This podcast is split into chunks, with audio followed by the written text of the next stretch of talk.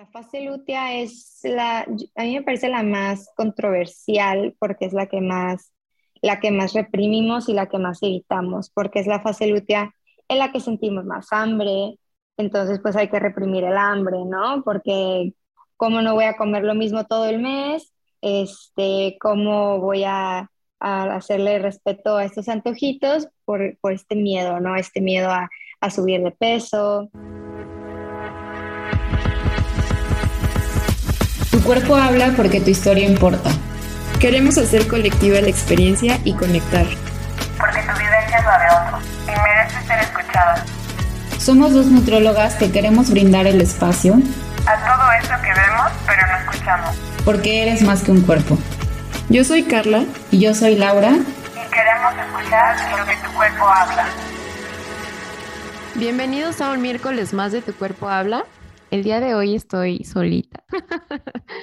Tuvimos unas fallas técnicas y pues a ver si vamos a ver si la nos puede alcanzar, aunque sea mitad de capítulo, pero si no, pues no queremos dejar de grabar este episodio que es sumamente importante, está dedicada principalmente pues a las mujeres porque pues vamos a hablar de un tema que creo que ya se empieza a nombrar más Creo que antes era un tema tabú. De hecho, estoy fascinada con una película que salió hace poquito que, se llama Red y justo trata este tema de la menstruación y pues todo el linaje femenino. Entonces, me parece un tema muy apasionante que debo decir que mi conexión con la salud menstrual pues empezó realmente ya grande. O sea, yo puedo decir que de chiquita mmm, fui una persona que me bajó, no sé, a los 10 años y no me hablaban de esto, o sea, yo me espanté cuando fui y me di cuenta, dije, seguramente me corté, o sea, no sé qué me está pasando. Entonces, pues realmente información sobre la menstruación fue hasta ya más grande. Y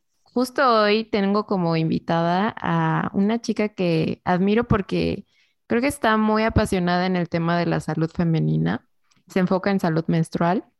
Ahorita también está estudiando para en temas de fertilidad y entiende todos estos temas de alimentación intuitiva y salud en todas las tallas.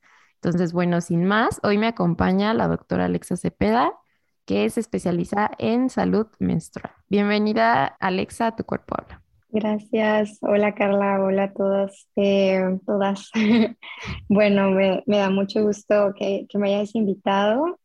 Eh, sí, justo como que ya estoy como más inmersa en el área de fertilidad, de los pequeños embriones que se crean en fertilización in vitro, pero siempre es, bueno regresar a donde todo empezó, que, que, todo empezó en este camino intuitivo, empezó en la salud menstrual. me da mucho gusto estar aquí contigo.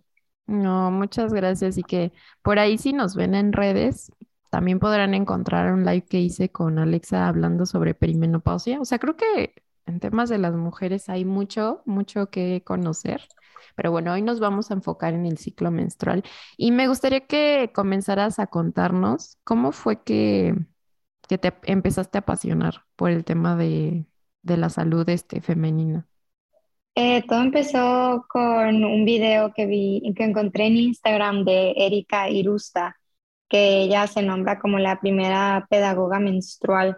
Y entonces empieza a hablar del ciclo menstrual, de los cambios que puedes sentir en relación a, las fases de tu ciclo, pero a mí lo que más me hizo como, como kaboom mental fue cuando, cuando escuché que se ovula un día al ciclo, o sea que la ovulación dura 24 horas y que en realidad, o sea, la ventana de fertilidad es corta, o sea, eh, aunque el óvulo viva un día, tú eres fértil aproximadamente cinco o seis días del mes, ¿no?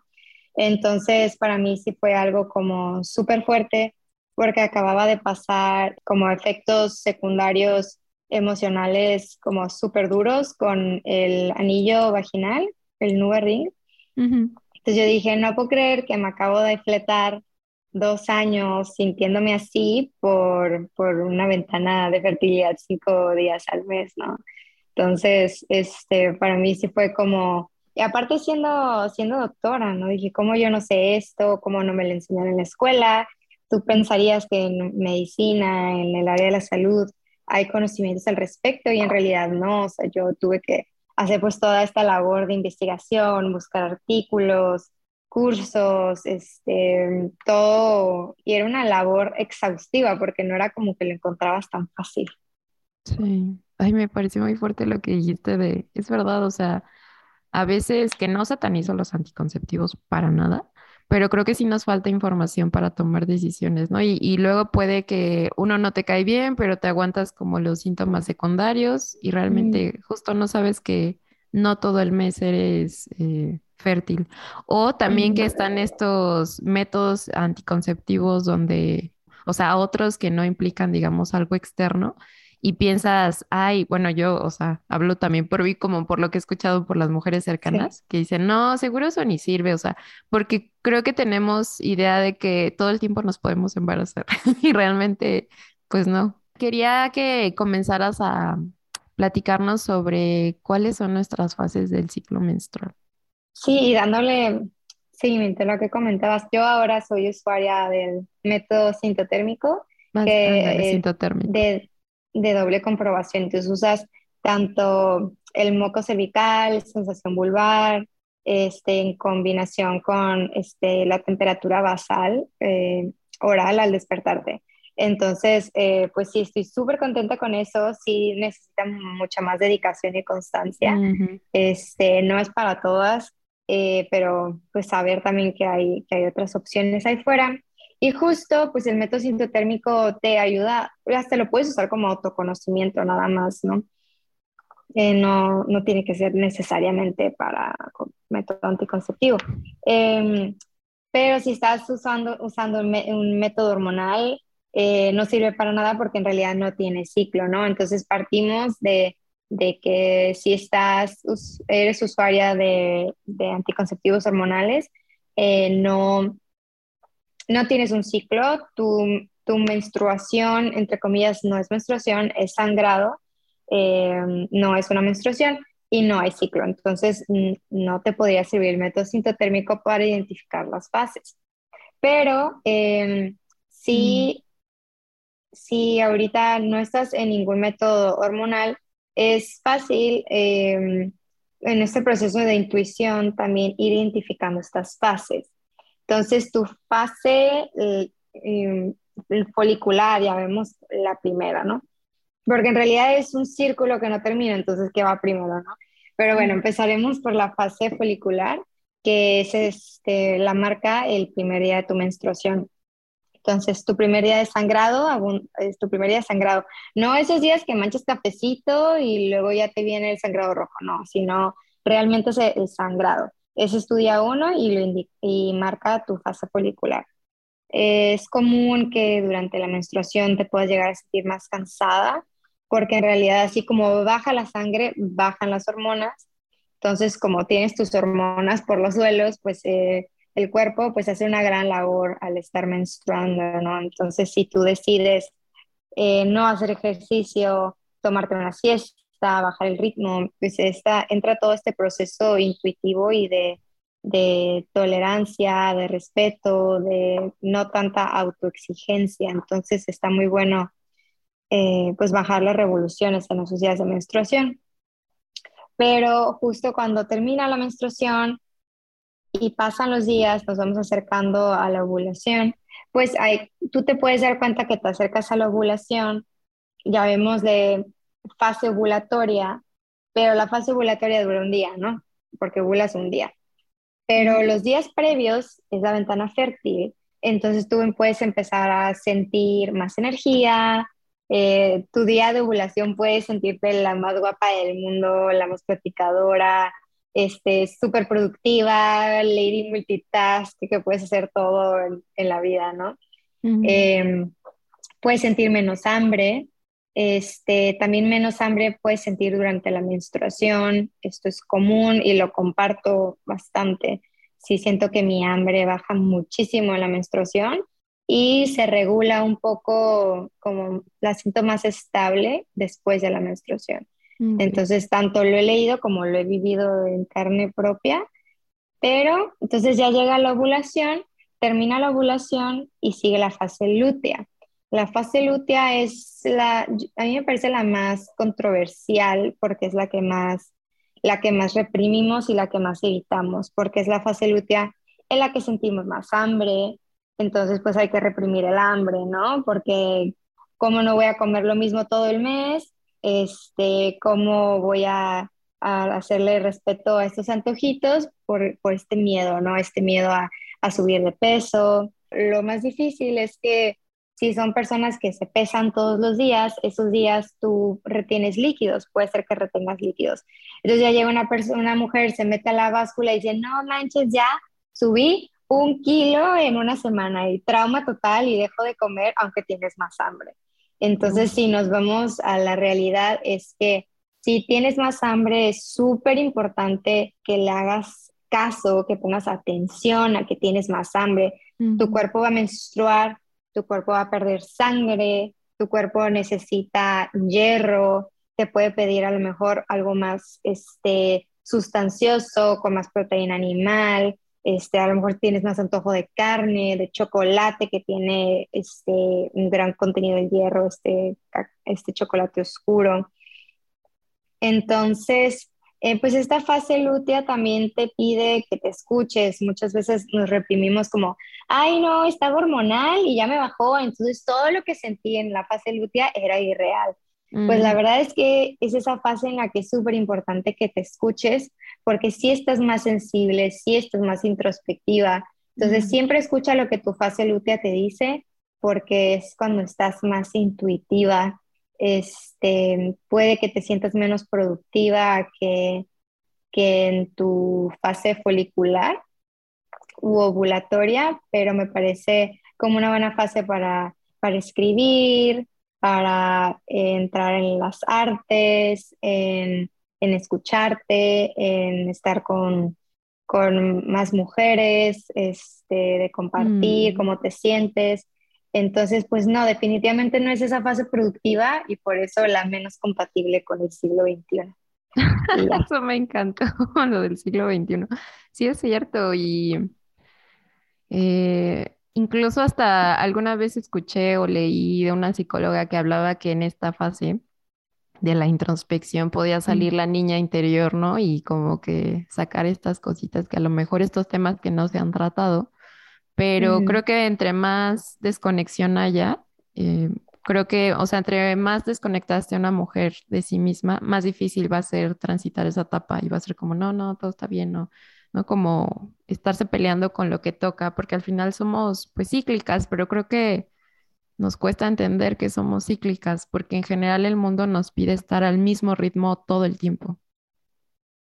Sí, es súper dañino este, este nuevo concepto, porque pasamos del ama de casa a la lady boss, entonces a, a, esta jefa ejecutiva, todo puedo, estoy al nivel de los hombres y funciono igual que los hombres, ¿no? Entonces este discurso, pues al final terminas en una autoexigencia, este, cuando no respetas como estos ciclos, que muchas, hay muchas mujeres que por este estrés laboral, autoexigencia, no ovulan.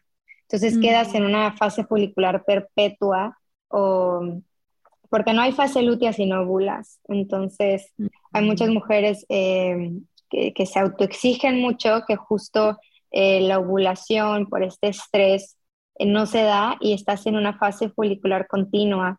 Entonces, ¿qué pasa? Pues hay más sangrado, hay más cólicos, hay más síndrome premenstrual. Entonces ya empezamos a ver cómo tu ciclo, que es una ventana a tu cuerpo te empieza a hablar. Y hablando de este síndrome premenstrual, eh, ¿de qué se trata y es normal tenerlo? No, definitivamente no porque le podamos poner nombre significa que es normal. Es común, más no normal. Entonces, tú puedes identificar que tienes síndrome premenstrual si estás irritable, con llanto fácil, eh, que sientes que retienes líquidos, como más hinchada, cuando el vientre lo sientes como distendido, inflamado, con dolor de mamas, este, puede haber dolor de cabeza, dolor de caderas, dolor de espalda, todo eso. Eh, no tienes que tener todo para tener síndrome premenstrual, pero con que tengas algunos de esos que impacten tus actividades diarias, como por ejemplo también un cansancio más fuerte, mm. nos habla de que eh, necesitamos equilibrar la relación estrógenos-progesterona, que son estas hormonas femeninas. Entonces, el síndrome premenstrual se caracteriza por tener unos niveles bajos de progesterona y altos de estrógenos. ¿Y a qué, qué mujeres les podría pasar estar pasando esto? O sea, no sé, alguien que a lo mejor ya mencionaste, ¿no? Un estrés continuo, que también el hecho, no sé, de que no estén comiendo bien y eso le genere estrés al cuerpo o sobreentrenamiento, no sé, ¿a qué otras mujeres les podría estar pasando esto? Un síndrome premenstrual eh, se puede caracterizar, por ejemplo, en dietas eh, bajas en grasa, también esas este, puede, les puede afectar. Hay mujeres que por un ejercicio extremo y, por ejemplo, dietas restrictivas, dietantes crónicas, que ya no menstruan, o sea, podría empezar con un síndrome premenstrual. Entonces, el cuerpo ya no tiene las reservas para ovular porque en un sentido biológico el cuerpo ovula porque tiene todo para ser fértil y crear y, y crear vida, ¿no? Y gestar. Entonces, si el cuerpo dice, no tengo ni para mis funciones básicas, ¿por qué gestaría? Entonces ya no ovulas. Entonces, estas mujeres pueden empezar con síndrome premenstrual y después transitar a, a una menorrea, que es cuando hay ausencia de menstruación por más de tres meses. Y esto es muy común en mujeres con mucha autoexigencia, eh, sobreentrenamiento y dietantes crónicas también. Mm, sí. sí, que ahí también tarda mucho en volverse a regular el cuerpo, ¿no? Después de que ya logran que les vuelva la menstruación. No sé si has visto o has tenido chicas este, que hayan estado dietantes crónicas y que después ya regrese y que tarden en regularse. Sí, justo estoy trabajando con una nutrióloga intuitiva y sí, muchas pacientes eh, llegan con amenorrea, amenorrea hipotalámica se llama, y pues como características son mujeres eh, de cuerpos grandes que ah, son dietantes crónicas y tienen amenorrea años, dos, tres años ya, sin presentar menstruación. ¿Y cuánto, visto, cuánto has visto que tardan en regularse. O sea que ya regresó la menstruación, pero como que cuando regresa hay todo un desbalance. Y bueno, algunos autores hablan de que hasta en un año tardan que se regule y ya no esté todo desbalanceado de que este, no eres regular o que además hay meses donde sangras más o meses donde sangras menos. Pues cada cuerpo es un mundo, la verdad es que hay mujeres que, por ejemplo, después de unos de un mes en consulta me dicen, Alexa, ya me bajó. O de hecho hay una paciente que creo que fue un año. Un mm. año es, sí, o sea, desde un mes hasta un año. en realidad, imagínate lo, lo, diferente que son los cuerpos, no, no, no se puede saber y también, pues es un proceso también de, de alimentación intuitiva y psicoterapia que, que llevan las pacientes también. Entonces, sí, varía mucho. Sí, sí, es un proceso súper complejo. Y justo hablando de esta restricción, exponernos a dietas restrictivas, ¿de qué forma nos puede afectar la menstruación? Digo, hay puntos en los que ya este, el cuerpo dice, oye, pues si no me das energía, eh, no voy a, no me voy a ir a lo básico, que ahí no entra la menstruación, ni el cabello, ni las uñas. Pero antes de que llegue esta menorrea hipotalámica, ¿hay alguna otra cosa que pueda afectar? estar en restricción? Lo que he visto en consulta son, por ejemplo, eh, pacientes que empiezan a presentar eh, ciclos más dolorosos, mm. este, así como tener más cólicos, más cansancio, más síndrome premenstrual, este, más irritabilidad, la habilidad emocional, también más cansancio antes de la menstruación. Mm. Entonces sí, puede ser desde un síndrome premenstrual que puede ser igualmente por no ovular o estar ovulando, pero tener fases lúteas cortas. Entonces, tú para tener ciclos en balance necesitas tener una, una fase folicular, pero también esta es una fase lútea que dure por lo menos 11 días. Entonces, la primera hormona que se compromete en dietas restrictivas es la progesterona, por eso podemos tener síndrome premenstrual. Entonces, principalmente el síndrome premenstrual. Y fases lúteas más cortas. Sí, que puede justo ocasionar este spotting intermenstrual, este, o sangrados entre la menstruación. También, por ejemplo, dietantes crónicas están sujetas pues a un estrés diario, ¿no? Entonces, este estrés es detectado a nivel cerebral y como nuestro eje hormonal femenino empieza en el cerebro, de justo aquí está esta relación. Y en el tema del spotting, ¿qué otros, o sea, por qué otros motivos podría pasar esto? Eh, el spotting intermenstrual, por ejemplo, pues lo puedes ver cuando hay baja progesterona. Eh, ¿Qué causa que haya baja progesterona? Eh, deficiencia de vitamina D, es importante hacer un perfil tiroideo completo para checar si no hay hipotiroidismo. Este, esas son una de las razones que pueden causar spotting intermenstrual. Porque yo igual a mí me ha pasado, o sea, en, un... Anteriormente tuve spotting y a mí lo que me habían detectado en consulta es que tenía engrosado el endometrio. El endometrio tiene que tener que aprox, olvidé. Eh, depende de la fase. Mm, sí, por ejemplo, si, vas, si te lo miden y acabas de menstruar va a estar delgadito. Si te lo miden en la fase folicular se va a seguir engrosando y luego cuando vas en fase lútea van a ver este, este endometrio secretor, se llama. Mm, Ay, no me acuerdo. Ya tiene mucho, pero sí estaba muy, muy engrosado y ahí por ejemplo, en mi caso el spotting era porque estaba muy engrosado mi endometrio, entonces igual para que si les pasa esto, como revisen, como dijo Alexa, también puede ser un tema de hipotiroidismo o lo que mencionabas de mm. la progesterona, pero que no lo dejen pasar. O sea, que si está ocurriendo, sí revisen qué es lo que puede ocurrir. Y justo por eso ahorita me gusta el tema de la menstruación porque al final es un signo vital, ¿no? O sea, como la temperatura o la frecuencia cardíaca, pues al final nos dice si algo está mal en el organismo, ¿no?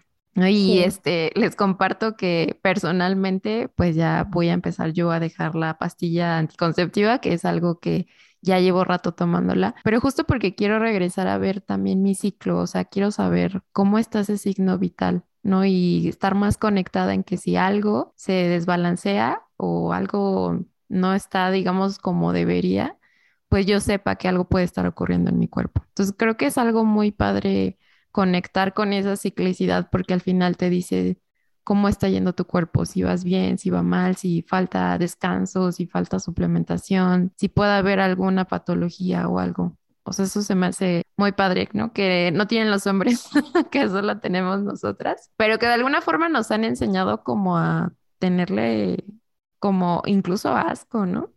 Sí, pues de hecho, el lenguaje importa mucho y de hecho, eh, justo el feminismo está trabajando mucho en cómo nos expresamos. Entonces, em, por ejemplo, los productos de menstruación les llaman productos de higiene. Pues no, no está sucia. Es un producto de, de, salud, de menstruación. Este, no es un producto de higiene porque la sangre que menstruas no, está sucia, ni tú no estás sucia. Entonces aquí es donde el lenguaje dice mucho. Sí. Oye, y en el tema del peso, ¿consideras que el peso puede afectar al ciclo menstrual? Pues yo no usaría como referencia el peso porque pues yo no siento que diga mucho. Por ejemplo, en el SOP, en el síndrome de ovario poliquístico, que es uno de, de los que de los desbalances hormonales más estigmatizados en cuanto al peso, porque lo primero que vas a recibir en, consulta teniendo SOP, te van a decir que bajes de peso. Entonces, para empezar, hay, tipos de síndrome de ovario poliquístico, hay, hay tipos que tienen resistencia a la insulina y hay tipos que no. Entonces, em, las pacientes de cuerpos grandes con síndrome de ovario poliquístico, pues sí hay mucha hay mucho estigma en consulta. Entonces, siempre tú, eh, para empezar, te puedes negar a que te pesen en consulta, o sea, no es, tú puedes escoger el tipo de atención que tienes.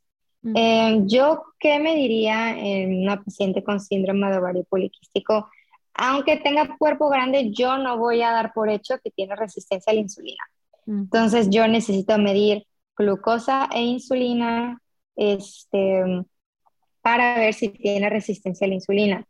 Si esta paciente tiene eh, resistencia a la insulina, sí podemos hacer trabajo este, en, cuanto a alimentación intuitiva, estilo de vida, promover el movimiento, este, promover que, se, que haya una alimentación suficiente. Porque ¿qué pasa cuando no comes, cuando no comes eh, lo suficiente, pues tienes hambre todo el día. Este, ¿y qué pasa? También pues empiezas a comer o a picar poquito, o sea, por no querer comer, empiezas a picar un poco todo el día, que es otro dato de, de cuando estás restringiendo. Entonces es importante que estas pacientes hagan sus comidas copiosas, suficientes, hasta alcanzar la saciedad, para que justo este picar o, comer entre comidas este, no pase tan seguido, porque esto sí es importante para el control de la insulina, que tengas tu, alimentación, que, que te sientes, que comas, que alcances la saciedad y que cuando vuelvas a sentir hambre comas. Entonces, esto sí este, lo promuevo mucho en consulta, que realmente que coman, que fuera de la restricción, este, que hagan sus comidas, este, que alcancen la saciedad y eso va a ser algo súper importante para el control de la insulina. Sí, lo que podremos concluir este, con lo que nos explica Alexa es, más allá que el peso afecte al ciclo menstrual, también puede ser un tema de hábitos, ¿no? Porque yo he visto en la consulta que tengo chicas que me dicen, no es que cuando dejo de hacer, no sé, ejercicio o cuando tengo más estrés, mi ciclo empieza a desregularse, sobre todo si hay temas de eso, pero no es tanto en sí el peso, sino hay hábitos que pueden estar cambiando, que pueden estar alterando justo el ciclo menstrual, ¿no? Mm, va un poco más por ahí que específicamente el peso. Sí, dormir, también, o sea, algo que te va a alterar la glucosa es, muy, de una manera importante, es, por ejemplo, no dormir. Entonces, por ejemplo, promover el descanso, que se duerman una hora este, temprano, o sea, 10, 11 de la noche, este, pues como, como mencionábamos, hacer sus comidas. Em, esto es súper importante. También muchas yo creo que muchas mujeres quieren bajar de peso y le meten duro al cardio, ¿no? Entonces, en, este tema de quiero que mi cuerpo se haga pequeño y las pesas dicen, no, no quiero hacer pesas porque mi cuerpo se va a hacer grande.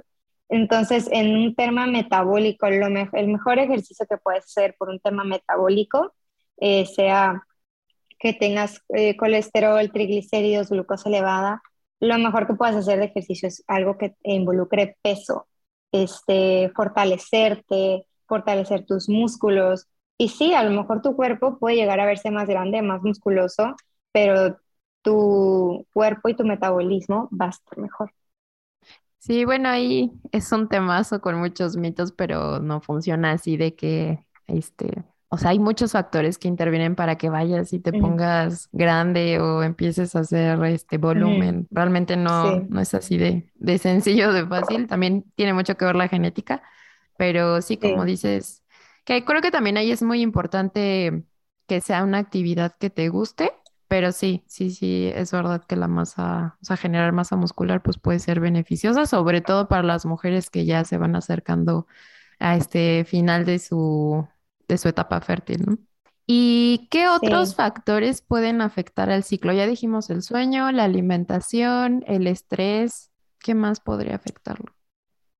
Eh, las infecciones, eh, por ejemplo, una gripa, este, por ejemplo, cualquier estresor, eh, como por ejemplo, si te dio COVID, si te dio gripa, este, eso puede, te puede alterar el ciclo menstrual. Puede ser que no tenga, que no ovules ese mes. Este, entonces estamos hablando de tu alimentación, estrés, em, dormir, viajes, por ejemplo, eh, un cambio de ciclo circadiano, o sea, si estás en un horario y te cambias a otro horario, o sea, por ejemplo, no sé, si te vas de vacaciones y de repente es un horario seis horas más, siete horas más, este, también esto puede afectar tu ciclo menstrual. Mm, ok. Y en el tema de los antojos, eh, ¿qué le dirías a las mujeres sobre los antojos en el periodo menstrual? Que es, hay de todo, ¿no? Hay quien dice como que no, no es un tema que le genere conflicto y ahí tiene mucho que ver la relación que se tenga con la comida, pero hay mujeres que me han dicho, es que me enoja, me enoja tener antojos. Entonces, ¿qué nos podrías decir sobre esto? Yo lo que más podría recomendar es que que coman, o sea, si realmente vas, te vas a sentar a comer y en vez de comerte un plato, te quieres servir otra vez, sírvete otra vez, porque yo creo que esos antojos muchas veces reflejan que estás comiendo de menos. Sí, definitivamente.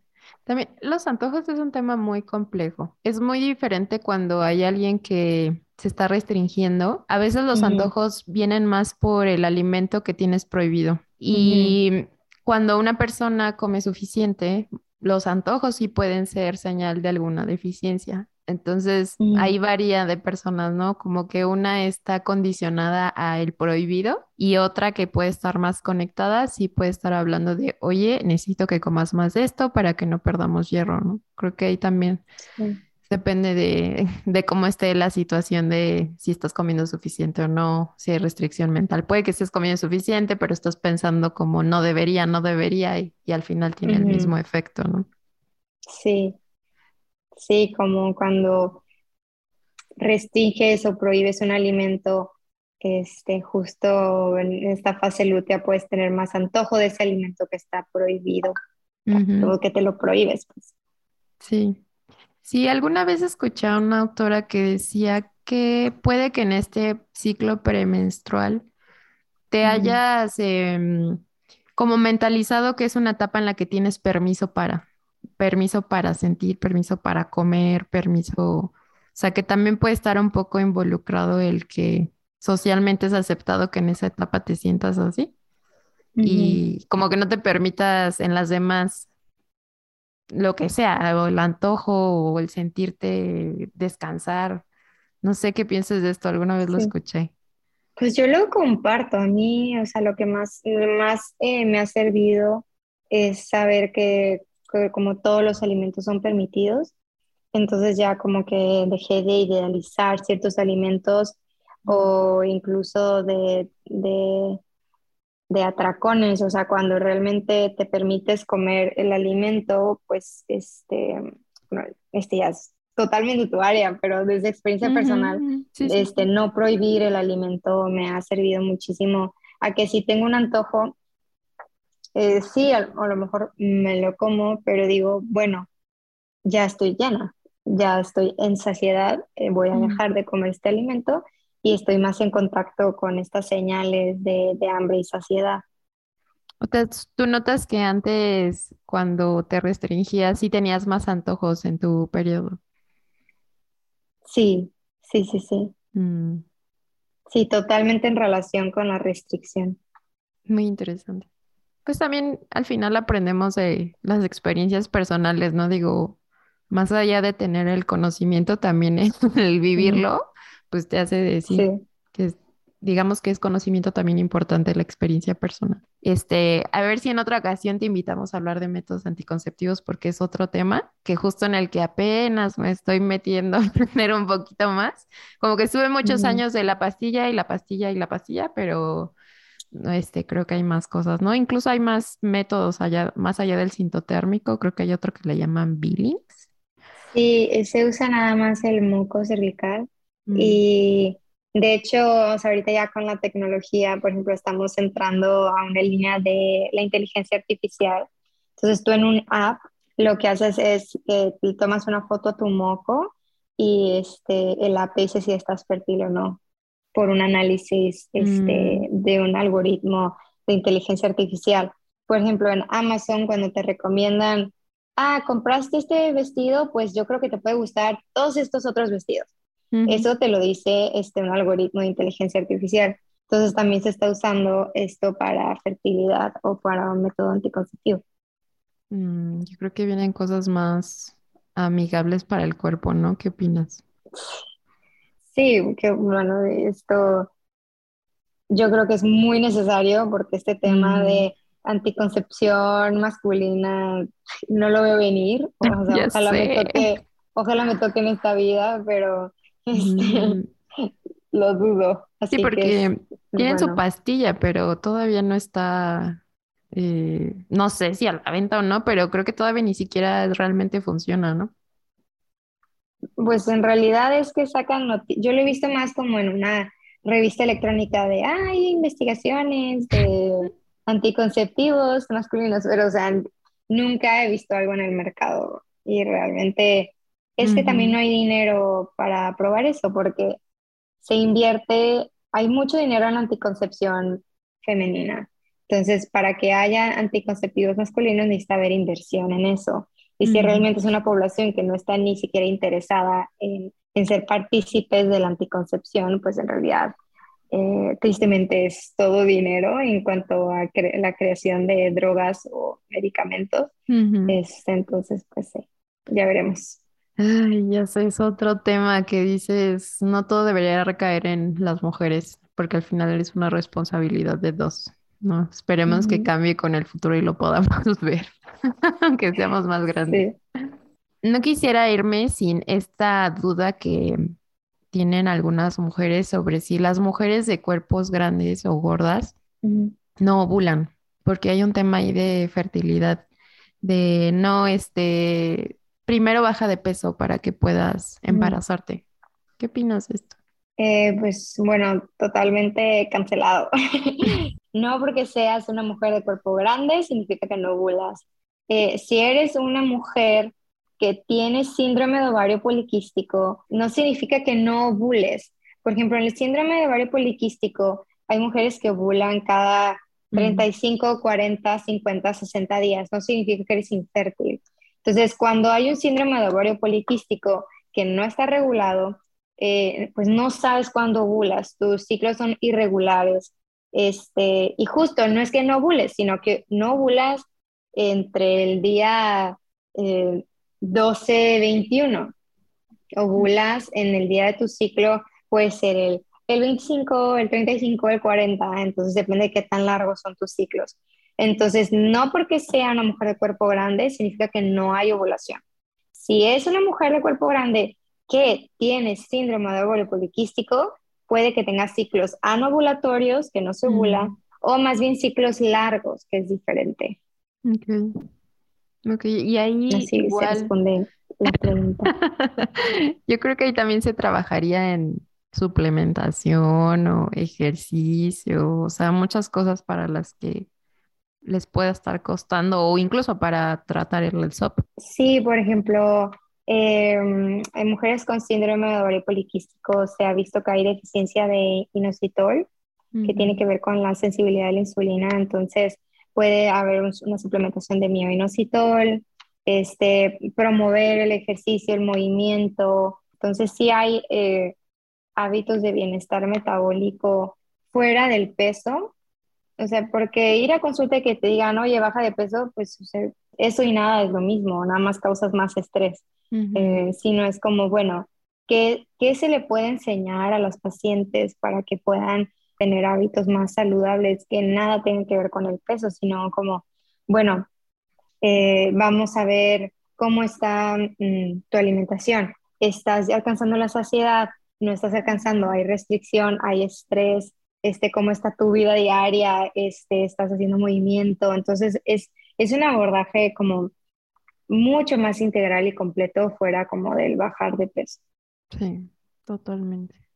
Justo hablando de que ya habíamos mencionado qué factores afectaban a la menstruación, también es esta mm, insulina que puede estar elevada, puede estar afectando también al periodo menstrual. Sí, sí, la, la insulina elevada pues es eh, parte central de, del síndrome de ovario poliquístico eh, con resistencia a la insulina. Entonces aquí es donde muchas se, se benefician de la metformina. Sí, sí, totalmente. Muy bien, Alisa, pues no sé si quieras agregar algo más sobre el periodo menstrual, algo que quisieras compartirnos que se haya, ido por ahí, que sea importante, que consideres importante.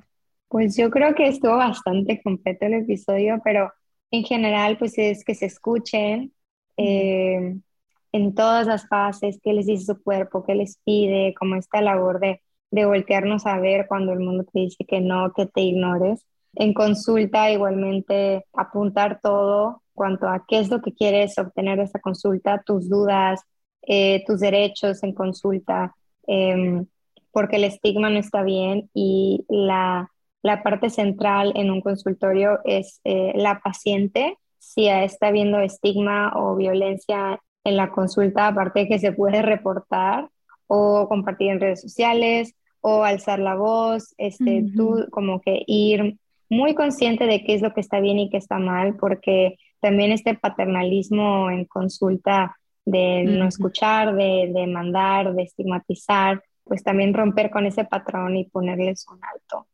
Sí, sí, de yo te digo toda la verdad y tú, tú no sabes, ¿no? Y creo que, bueno, no sé si nos recomendarías eh, registrar el periodo menstrual. Creo que más para las mujeres que no están teniendo un método hormonal, o si también para las mujeres con un método hormonal, registrarlo, si nos recomiendas alguna aplicación o hacerlo en una libretita, si nos recomiendas registrarlo. Totalmente. Sí, sí, sí. Registrar pues es como esta manera, como crear un hábito de escucharte. Puede ser en tu libreta, en el celular, en un app, eh, lo que tú quieras, lo que te funcione. No hay una manera mejor.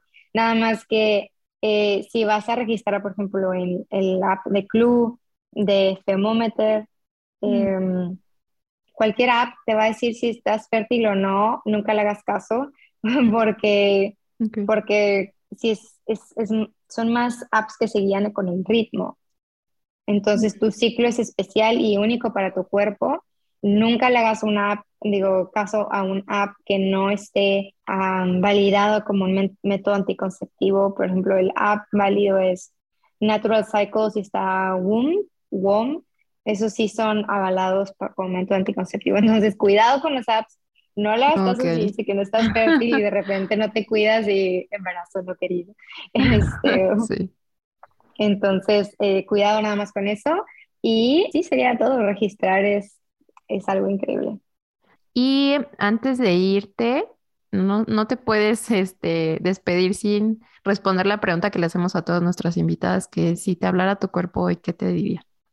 Ay, no Bueno, bueno, aquí ya, ya entran otros temas míos, pero eh, como o somos, somos humanos que, que ya no estamos tan en contacto con, con los ciclos de la Tierra, este, los ciclos lunares, las fases lunares. Entonces, pues hay mujeres, estaría súper padre que, que, hicieran un registro lunar junto con el registro de sus ciclos. Siento que te mm. ayuda a voltear a ver qué hay afuera, como, ah, mira, la luna está así o no. Entonces, como estar más en contacto con la naturaleza. Por ejemplo, ayer fue luna llena entonces hay mujeres que les baja luna llena, hay mujeres que ovulan en luna llena. Mm. Entonces como es algo muy bonito también conectarte con, con, la naturaleza.